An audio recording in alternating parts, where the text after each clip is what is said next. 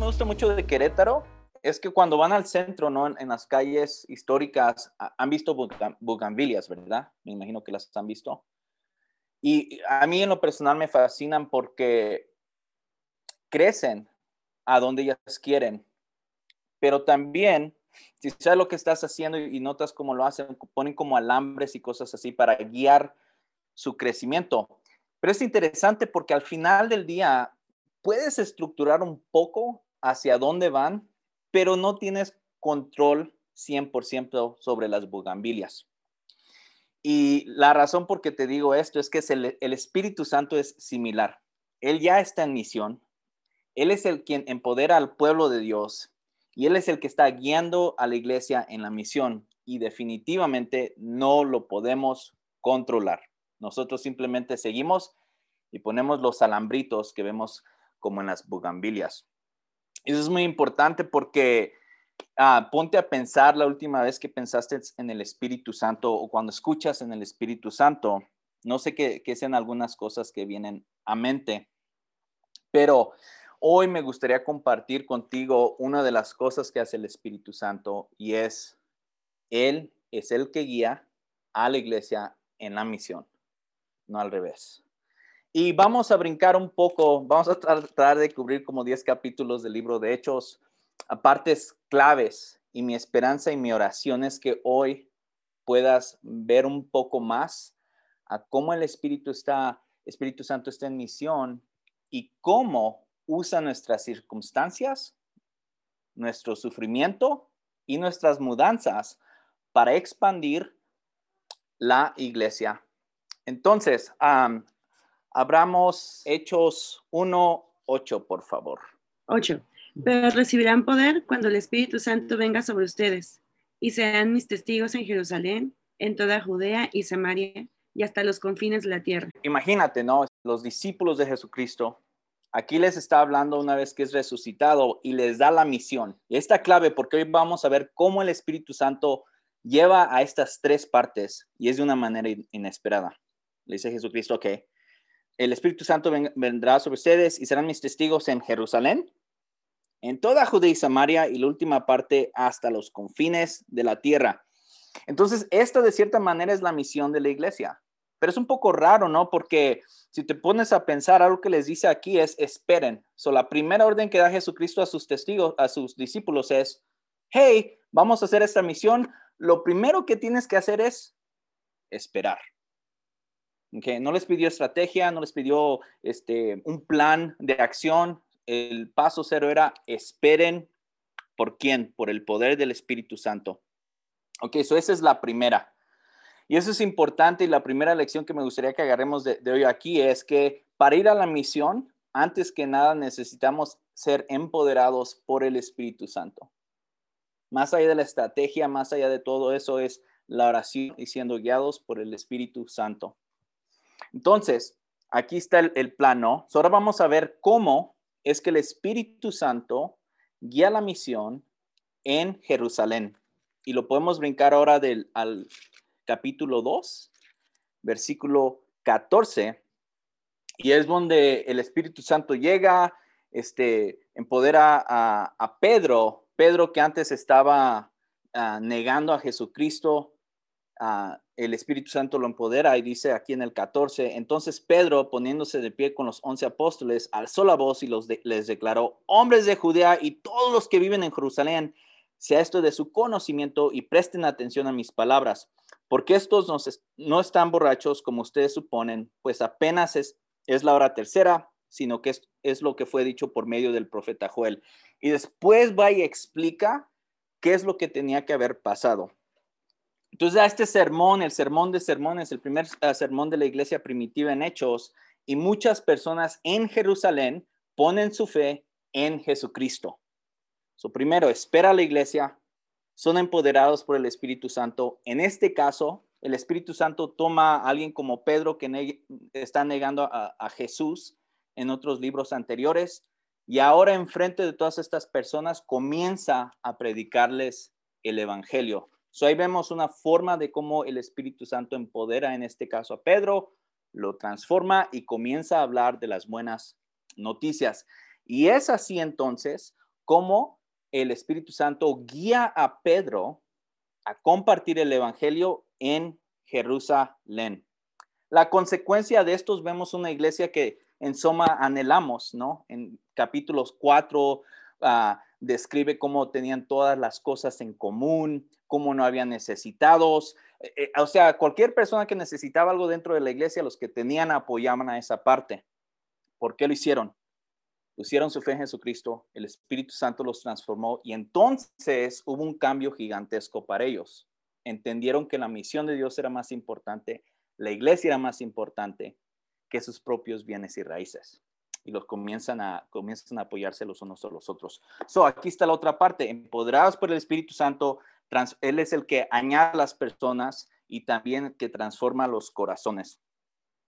Entonces, compartimos el Evangelio, como Jim estaba diciendo hace ratito, porque es lo único que tenemos, pero es más que suficiente. Y es el Evangelio cuando una persona responde que transforma la vida de la persona. Y esto nos hace que la iglesia crezca y que seamos transformados de una manera que los de afuera puedan decir, ¿qué está pasando dentro de, ese grupo? ¿Por qué son tan diferentes? Pero antes que nada, Evangelio, empoderados por el Espíritu Santo. Y aquí creo es donde la iglesia cayó en este problema donde dijeron, man, Dios está añadiendo un montón de personas, vamos al templo, compartimos todos los que tenemos dentro de nuestras casas y están como en el, en el lugar muy seguro para ellos, pero no están en misión, porque recuerden, Jerusalén, después Judea y Samaria y los fines de la tierra. ¿Qué es lo que ellos hacen? Se quedan dentro del éxito, ¿no? Donde la iglesia está creciendo. Entonces, ¿cómo es que el Espíritu Santo saca a la iglesia a compartir el Evangelio en Judea y Samaria?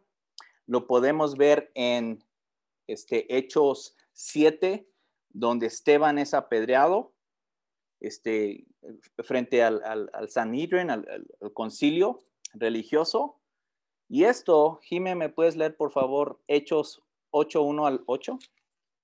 vamos a ver cuál es la consecuencia del martirio de Esteban. Ese día comenzó una gran ola de persecución que se extendió por toda la iglesia de Jerusalén y todos los creyentes, excepto los apóstoles, fueron dispersados por las regiones de Judea y Samaria.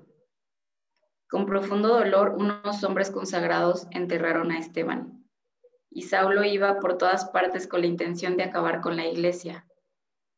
Iba de casa en casa y sacaba a rastras tanto a hombres como a mujeres y los metía en la cárcel. Así que los creyentes que se esparcieron predicaban la buena noticia acerca de Jesús a donde quiera que iban. Felipe, por ejemplo, se dirigió a la ciudad de Samaria y allí le contó a la gente acerca del Mesías. Las multitudes escuchaban atentamente a Felipe porque estaban deseosas de oír el mensaje y ver las señales milagrosas que él hacía. Muchos espíritus malignos fueron expulsados, los cuales gritaban cuando salían de sus víctimas y muchos que habían sido paralíticos o cojos fueron sanados. Así que hubo mucha alegría en esa ciudad. Algunos capítulos antes, todo estaba bien, este, había señales, había poder en Jerusalén, Pedro predica, la, la iglesia crece, todo está bien, pero están atorados en Jerusalén.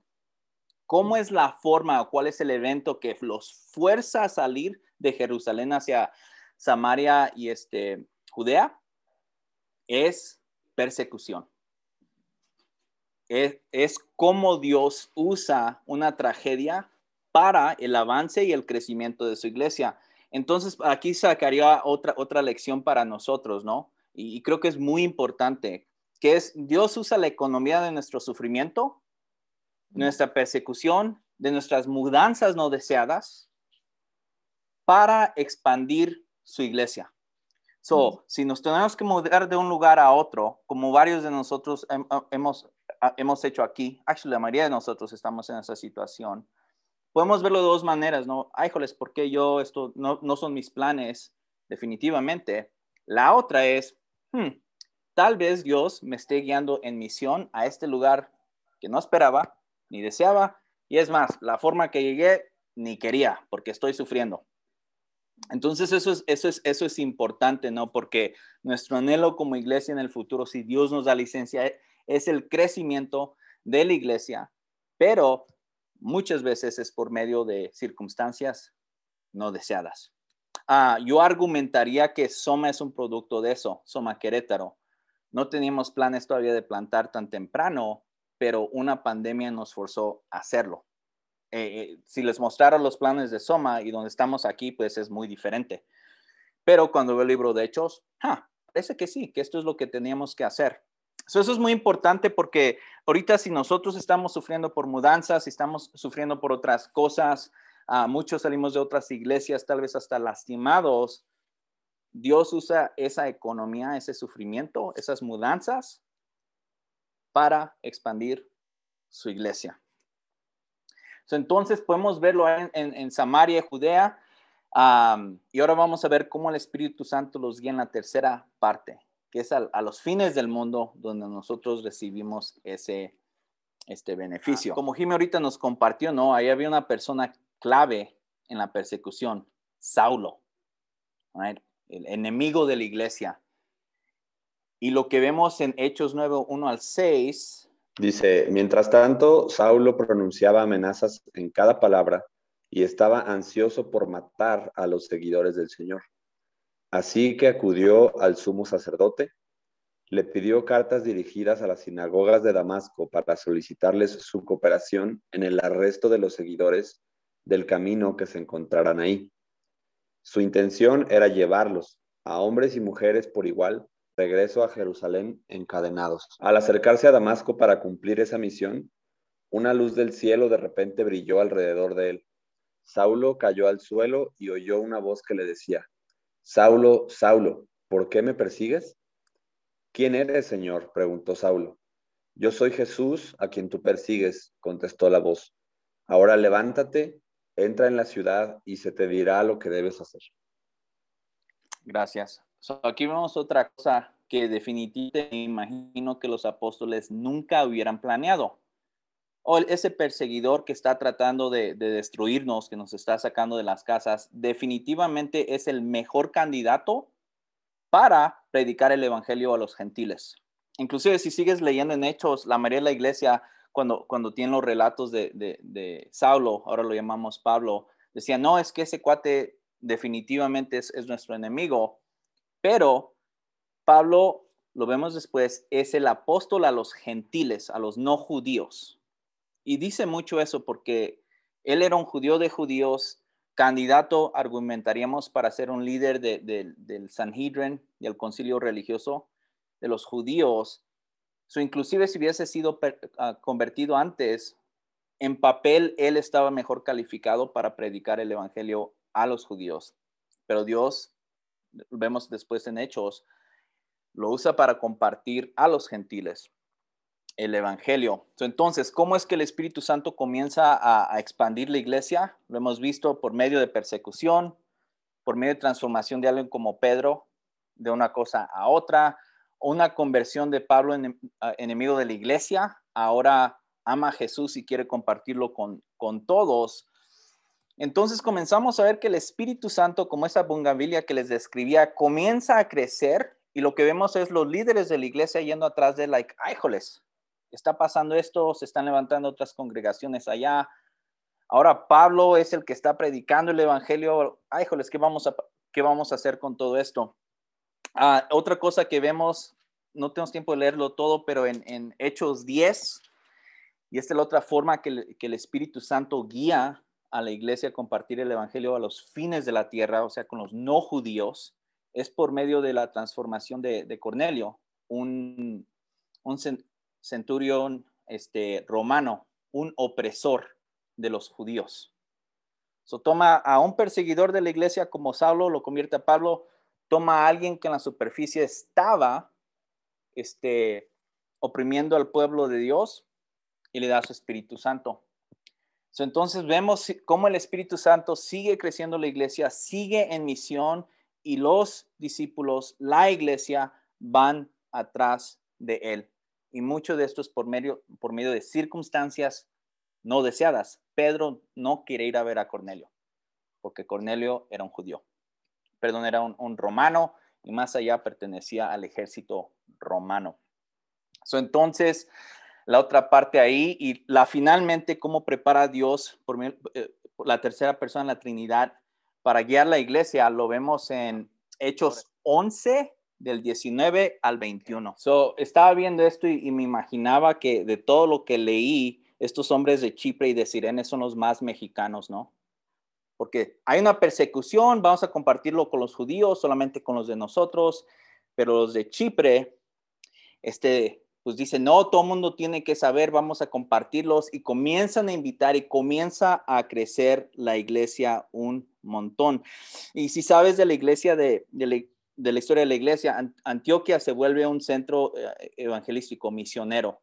Juega un papel muy, muy importante, pero me gusta porque fueron personas comunes y corrientes en medio de unas circunstancias de persecución, son enviados a donde no quieren ir. ¿Y qué es lo que hacen? Hey, vamos a compartir estas buenas noticias en medio de nuestro sufrimiento y comienzan a compartirlo con personas no deseadas, con los gentiles con los romanos, con los opresores, con las personas que diríamos mejor no. Dios usa estas circunstancias para crecer su iglesia. Entonces, lo diría de esta manera, las buenas noticias son para todos, para todos en nuestra ciudad, para los perseguidores, para los opresores, para lo que, los que nosotros diremos no se merecen misericordia. Y lo que vemos es Dios invita a todas estas personas a poner su fe en Jesucristo. Entonces, Él es el que da el crecimiento, el Espíritu Santo es el que está guiando a la iglesia, nos pone en diferentes circunstancias. Nuestro trabajo, por lo que vemos en el libro de Hechos, es compartir el gran tesoro que tenemos a pesar de nuestras circunstancias. Y entonces es ahí como el Espíritu Santo es el que guía a la iglesia a cumplir la misión. Jerusalén, en Judea, en Samaria y a los fines de la tierra. Nosotros de cierta manera somos, tenemos un beneficio de la persecución que sufrieron ellos, que fueron forzados a salir de Jerusalén, porque ahora, dos mil años después, hay una iglesia en Querétaro, no nada más nosotros, la iglesia en Querétaro. Ah, si conoces de la iglesia en México, Ah, entraban por circunstancias pues no necesariamente favorables. Una mujer fue la primera misionera a México, se llama uh, Melinda Ranking. Vino a México y nadie la quería apoyar. Ah, era un tiempo muy racista y cuando pedía apoyos para venir a México en 1850, 1860, le decían, hey, mejor te damos balas para ellos. O sea, el racismo era muy real y ella sentía su llamado para México. So hizo todo lo posible. Lean su libro, es muy interesante pero trae el Evangelio a México. Entonces, en circunstancias muy pesadas también para ella. Y nosotros somos hijos de esa iglesia, somos hijos de la iglesia del Nuevo Testamento, somos hijos de hermanos y hermanas que tuvieron que abandonar en medio de sufrimiento, de, sufrimiento sus casas, sus hogares, a su calle de la persona donde vende los tamales ahí cada semana, donde todo lo que conocían fueron forzados a salir pero por la gracia de Dios pudieron ver que estaban ahí para compartir el Evangelio. Entonces, para nosotros donde estamos hoy no es una coincidencia. Las personas en nuestras vidas no son coincidencias. Nuestro trabajo, nuestras escuelas no son coincidencias. Inclusive, y hago gran énfasis en esto, el sufrimiento no es coincidencia. No estoy diciendo que Dios lo cause, pero lo que sí digo es de que todo esto en la economía de Dios no se desperdicia. a veces decimos, ¿cuál es mi propósito en esta vida? Muy simple, conocer a Dios y compartir su evangelio. Y el Espíritu Santo hace el resto. Entonces, para aterrizarlo y movernos al mundo, al, al momento de discusión, el Espíritu Santo ya está en misión. Él ya está en misión con, con las personas que mencionaron hace ratito ya está haciendo algo ahí. Lo que nosotros necesitamos es pedir al Espíritu Santo que nos guíe, ok, ¿cómo podemos compartir el Evangelio? Y lo que vemos, y argumentaría yo muy pesadamente, que la expansión de la iglesia fue por medio de discípulos en sus cosas cotidianas.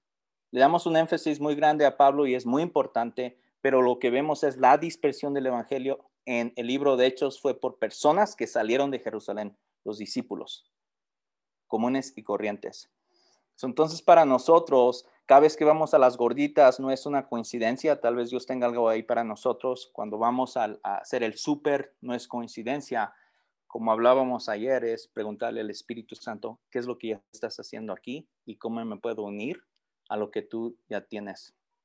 Entonces, creo que una, una cosa que podríamos hacer esta semana es tomar tiempo y, y en oración pedirle al Espíritu Santo que nos guíe en misión a todas estas personas que mencionamos hace rato, un buen primer punto sería Dios, ¿qué estás haciendo en sus vidas? ¿Qué tienes para ellos y cómo nosotros podemos compartir el Evangelio? ¿Cómo, cómo podemos compartir esta esperanza con ellos? Pero comienza con esperar en oración primero. No digo que no hablen con estas personas, pero lo que sí digo es, oremos primero por estas personas, porque el Espíritu Santo ya está en misión y creo y estoy convencido por lo que veo en la Biblia, que el Espíritu Santo nos va a mostrar lo que ella está haciendo. Pero también, como dijo Mario hace rato, lo que vemos también, por ejemplo, con, con Pedro, sí, con Pedro, es que el Espíritu Santo no solo está en misión en las personas, sino también está en misión dentro de ti. Al igual que Pedro, que tuvo que transformarle algunos de sus, eh, argumentaría que tal vez era medio, estaba discriminando a los gentiles, al romano, Dios está trabajando dentro de nosotros. So Dios, mientras lo seguimos en misión, también está obrando dentro de nosotros.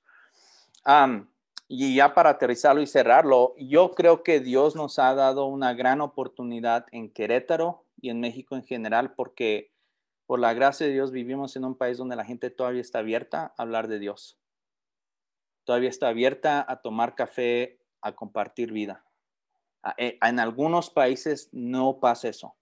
Y de cierta manera creo que el Evangelio en nuestras ciudades e, es, como tierra fértil, tierra fértil. Y la preparación que nosotros necesitamos es conocer a Jesús, amarlo, amar su obra. Naturalmente, al igual que estos hermanos y hermanas en la dispersión, persecución, vamos a compartirlo. Y el Espíritu Santo hace el resto. Nuestro trabajo no es tratar de controlar al Espíritu Santo como si pudiéramos controlar las bugambilias. Nuestro trabajo no es hacer crecer a Soma Querétaro. Nuestro trabajo es compartir la vida cotidiana con personas, escuchar al Espíritu Santo y compartir el Evangelio. Dios va a decidir cuántos, cómo y cuándo. Nuestro trabajo es amar y creer en el Evangelio seguir al Espíritu Santo y el resto es de Dios. Él le importa más Querétaro, Él le importa más a cada persona que nombramos hace rato.